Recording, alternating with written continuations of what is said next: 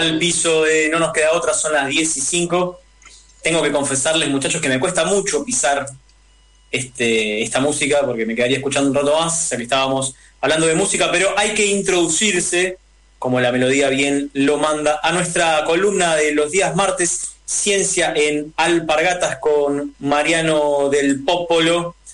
Vamos a estar hablando en este momento y la presento con Daniela Osborne, que es doctora en Ciencias Bioquímicas, investigadora principal del CONICET, profesora titular en la Universidad de La Plata, coordinadora de la Subcomisión de Vacunología de la Asociación Argentina de Microbiología. Muy buenos días, gracias por la comunicación. Carlos Maquevicius, Mariano del Popolo y Federico Broski de Revista Martia, te saludamos.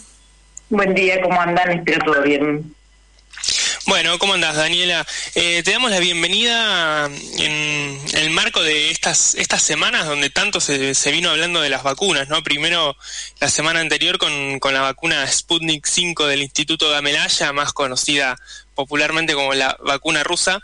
Y ayer, además, eh, tuvimos la noticia de Pfizer que, que hicieron público esta, esta bueno, este, esta noticia de que el 90, tenían un 90% de eficacia en, en la producción de su vacuna respecto a la producción de, anticuerpos, quise decir.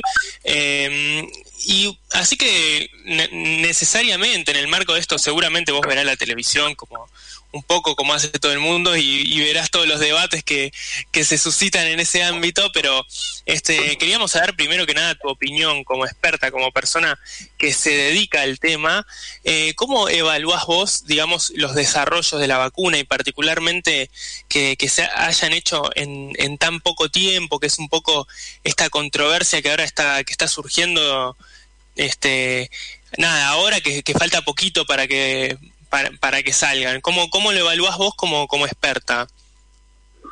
Eh, bueno, la verdad que la noticia de Pfizer y también de los desarrollos de las vacunas contra la COVID, la verdad que son para nosotros muy bueno escucharlos y, espero que, la comunidad también así lo entiendan. El dato de ayer de que habían tenido en el estudio preliminar, digamos, de, estadio intermedio de la fase 3, eh, este valor de eficacia, un 90%, que es un dato este, muy bueno, la verdad que, entusiasma.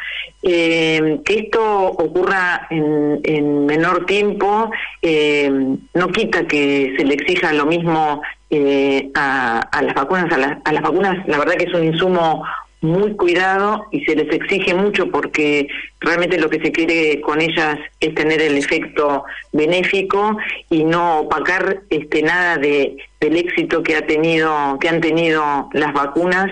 Eh, solo pensar que que gracias a ellas se han erradicado enfermedades tan devastadoras como la viruela eh, una enfermedad también provocada por, por, un por un virus que en la época donde tuvo mayor incidencia, la, la, gente no le ponía el nombre a sus hijos porque sabían que se iba a morir de, de la viruela y gracias a la vacunación esa enfermedad ya no está en la faz de la Tierra. Entonces, la verdad que se les pide mucho y así debe ser a las vacunas. Esto no va a ser eh, la excepción. Tiene que pasar por todos estos estadios. Es cierto que se está acelerando dada la emergencia sanitaria que estamos atravesando, pero se les está pidiendo lo mismo a estas vacunas, que sean seguras y que sean eficaces. Si no cumplen con eso, esas vacunas no van a ser utilizadas. Bien, con lo cual, digamos, a priori podría decirse que una vez que todas las vacunas pasen la fase 3, no, no debería haber motivo para, para la duda o para la desconfianza. Pero igualmente, digo, con, vos que, que conocés un poco, a diferencia de nosotros, que, que capaz que se nos escapa el ámbito de, de, la vacunología, vos que sí conocés las, capaz más las diferencias y de qué se trata cada vacuna, ¿considerás que puede haber alguna vacuna que sea más segura que otra o alguna que tenga algún tipo de beneficio por sobre otra respecto a la capacidad de lograr la inmunidad? Eh, así en términos generales tienen diferencias en cuanto a su composición y a, la forma de que nos genera la respuesta eh, inmune, pero a todas ellas se le está pidiendo lo mismo, que sea segura y eficaz en términos de protegernos eh, contra la enfermedad quizás alguna este, funcione mejor para un grupo etario que otro y eso también nos lo va a decir la, fase clínica 3, eh, porque ahí también se está evaluando este, los distintos grupos etarios, a grupos etarios que tienen distinta comorbilidad y eso nos lo va a ir dictando este, las vacunas. Pero las vacunas que llegan eh, van a hacer esto, ¿no? Tienen, van a haber pasado estos filtros que hacen que las veamos solo eh, y siempre y cuando, digamos, ellas sean seguras y eficaces. Si no, no llegan esas vacunas. Claro, claro, clarísimo. Bueno, un poco eh, también es la certeza que se necesita, pero también es cierto que, que bueno, eh, tal vez a veces surge la duda producto de, del tiempo con el que se la desarrolló, pero obviamente uno confía que, que, cualquier vacuna que se aplique masivamente va a haber pasado todos, digamos, los umbrales de, seguridad que se requieren.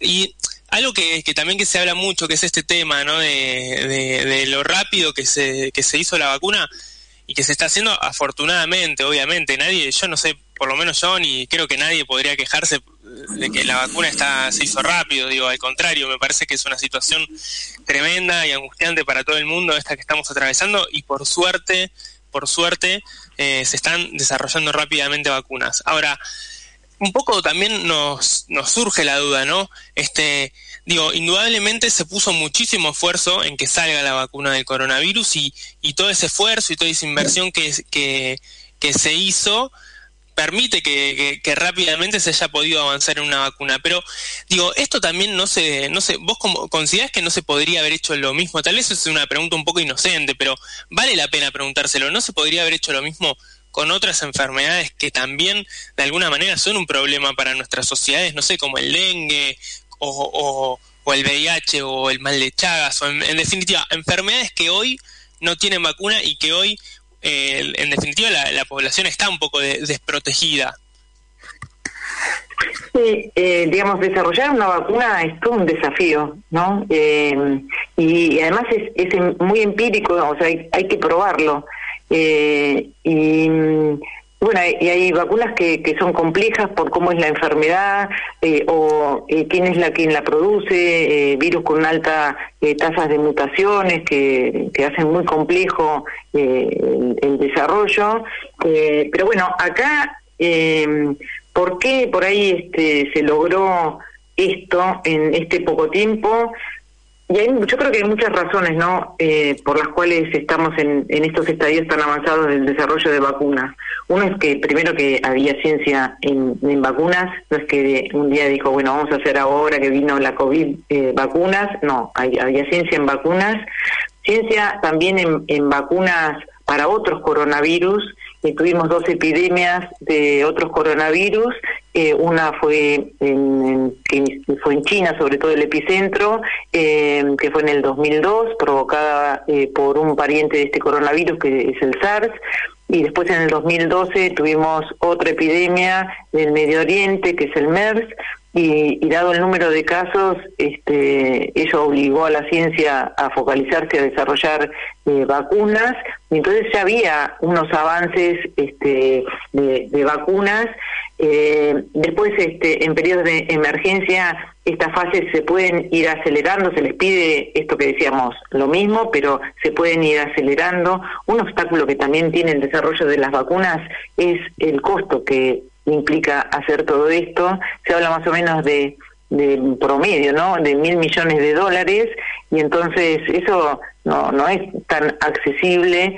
En general los desarrollos eh, los diseños eh, empiezan en las en las universidades, en la academia y tienen que hacer ese salto y interaccionar con las farmas. Las farmas, este, en principio tampoco se disponen así tan eh, libremente a, hacer este, apuestas a, esos candidatos vacunales, porque del, de los candidatos vacunales que desarrollas en esas primeras etapas este, en la academia, hacer los primeros ensayos en los modelos animales, solo un porcentaje muy bajo este, resulta eh, efectivo ¿no? y, en, el modelo animal y, después hay que hacer otro salto en el, en el humano, ¿no? Y entonces a veces las inversiones no aparecen. Y acá, este, gracias al trabajo este, conjunto, a la búsqueda de fondos también de manera conjunta, porque eh, realmente el impacto de esta pandemia es tremendo, hizo que eh, estos desarrollos sean posibles. Y esperamos que queden para el desarrollo de otras vacunas como las nombrabas vos. Daniela, eh, te saco apenas de la cuestión más eh, técnica quizás y te consulto por, el gobierno está diciendo que con viento a favor y si todo sale bien, para finales del mes de diciembre de este año puedan llegar a entrar 25 millones de dosis de eh, la vacuna rusa, sin contar con que también para la misma época pueden llegar en proporción muchísimo menor otras vacunas como la de Oxford, creo que no llegaban al millón. Pero agarremos el número grande de eh, las 25 millones, que entiendo se deberían dividir en dos igual porque es en dos dosis. Mi pregunta es, en términos más sociales, de lo que va a implicar un poco en la vida cotidiana, ¿cómo te imaginas vos de que entramos al, al 2021 con, esa, con esos números de, eh, de vacunados? ¿Volveríamos a una la palabra normalidad ya quedó totalmente cuestionada, digamos, pero ¿volveríamos a un tipo de vida más parecido a lo que conocimos antes de todo este fenómeno o sos más prudente? Eh, estaríamos en otra situación, sin dudas. Este, todo esto igual va a llevar tiempo. Más allá del éxito de la vacuna, la vacuna tiene que llegar, tiene que distribuirse. Si hablamos de estas, de la de Pfizer o, de la rusa, esto implica este, dos inmunizaciones para tener una respuesta inmune adecuada. Eso eh, entre la primera y la segunda hay que esperar entre 21 días o en otro caso eh, 28 días y después de la segunda dosis tenemos que esperar que nuestro sistema inmune este, trabaje y mm, aumente la respuesta inmune deseada y eso son por lo menos otros 14 días. Entonces lleva todo eso un tiempo y hay que vacunar a, a la población objeto eh, pero bueno, logrando todo eso, vamos a estar en otra página de, la pandemia eh, que nos va a permitir, este, yo no creo que sea así esto de volvemos a lo que antes de marzo, eh, o sea, como si fuéramos en el 2019, verano del 2019, no creo que estemos así, pero sí otra página, este y también habiendo ya atravesado también mucho la pandemia, aprendimos un montón de cosas que espero nos queden y, que lo veamos así como sociedad y qué, importantes son las acciones de cada uno de nosotros, ¿no? Porque tiene un impacto en nosotros y en nosotros. Estamos hablando con Daniela Osborne, doctora en ciencias bioquímicas. Sí, Mariano. Sí, sí, sabes que Daniela me, me, me quedaba la duda eh, mientras hablabas que me, acordaba que Argentina también avanzó un poco. Está bien que las vacunas que, Argentina está, está investigando están en fase cero, si no me equivoco, todavía no están siendo probadas en personas, pero igualmente eh, vimos que Argentina eh, está intentando tener un desarrollo propio, con lo cual me surge la duda, eh, ¿crees que eh, esto, digamos, estas vacunas que, acá se están investigando van a llegar a, buen puerto? ¿Crees que tenemos los recursos para producir nuestra propia vacuna? ¿Cómo evalúas la, producción de, vacunas en el, en el ámbito específicamente nacional? Sí, como dos etapas, ¿no? Vos dijiste desarrollo de vacunas y también dijiste producción, son dos aspectos eh, distintos. Eh, o sea, que haya ciencia en, en vacunología, que haya ciencia, por ahí podríamos decir que es buenísimo, sobre todo para los países en, en vías de, desarrollo, eh, pero que haya además eh, ciencia en, en vacunas también es algo muy importante. Eh, esto que te decía, viste, la, se pudo responder rápido porque había conocimiento, o sea, no, sabíamos que venía eh, la COVID-19 y, sin embargo había investigación sobre eso. Entonces, eso siempre sirve y da base y, nos enseña un montón. Entonces, que Argentina tenga ciencia, eh, ciencia y ciencia en vacunas es algo que mm, es muy positivo y debe mantenerse. Y todo el conocimiento que se genere este, es muy bueno. En, este caso particular hay proyectos que están relacionados a la generación de uno de los componentes de las vacunas que son los adyuvantes, eh, que están atrasados respecto a esto de la fase 3, eso es cierto, pero está en movimiento y eso ya es algo positivo. Y también hay algunos desarrollos con alguna inmunización por otra vía que no sea la intramuscular, sino por, este, por vía oral. Y bueno, eso es muy positivo. Y cuanto más tengamos, eh, mejor es, es así.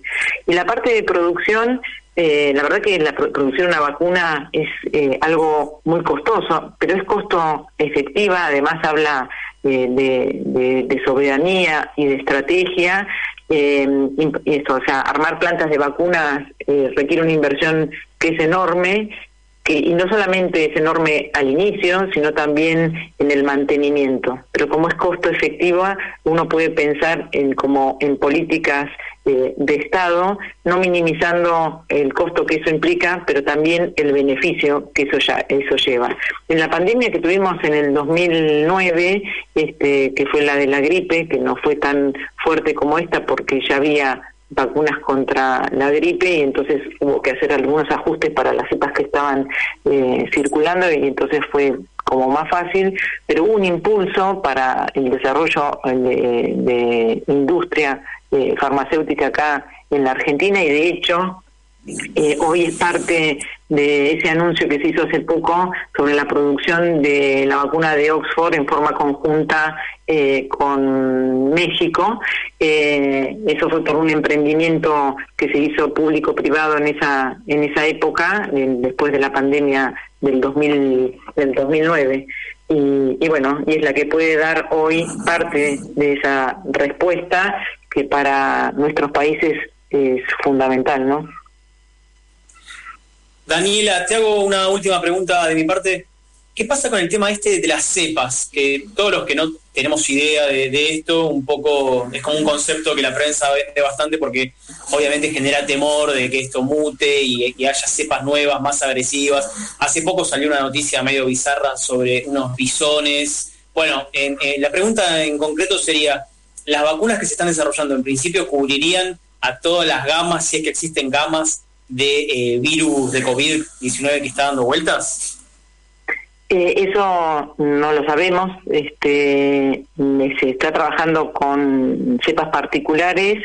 Eh, se ha detectado algunas mutaciones de, los virus. Hay todo un grupo internacional. Argentina también es parte de ese grupo que está a cargo de la doctora Mariana Viegas que está estudiando cómo, qué, cómo, qué es lo que está circulando acá en, en, la Argentina. Se detectó unas mutaciones, pero todavía no se sabe el impacto de esas mutaciones, y entonces hay que seguirlo de cerca. Por suerte parece que no tiene una alta tasa de, variación, eh, pero es algo que, que se debe revisar este, y de hecho se está revisando y, y bueno, este, ya hay experiencia en esto de que eh, vaya cambiando con la vacuna de la gripe y entonces esa experiencia servirá también en ese en caso que se requiera para para estas para estas vacunas no todavía no no está claro que, que así sea. Bueno clarísimo. Muchísimas gracias eh, Daniela por esta comunicación con Revista Martia. Un gusto. Que sigan bien